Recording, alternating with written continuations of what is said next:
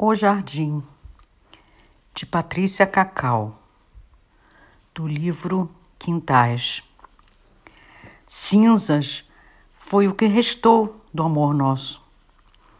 No jardim voavam para um lado e outro. Borboletas mortas, folhas secas, rosas murchas, esqueletos de flores ressequidas o capim santo dessantificou. O sal das minhas lágrimas salinizou a terra nossa. O coração virou pedra. Até a saudade deu. Adeus.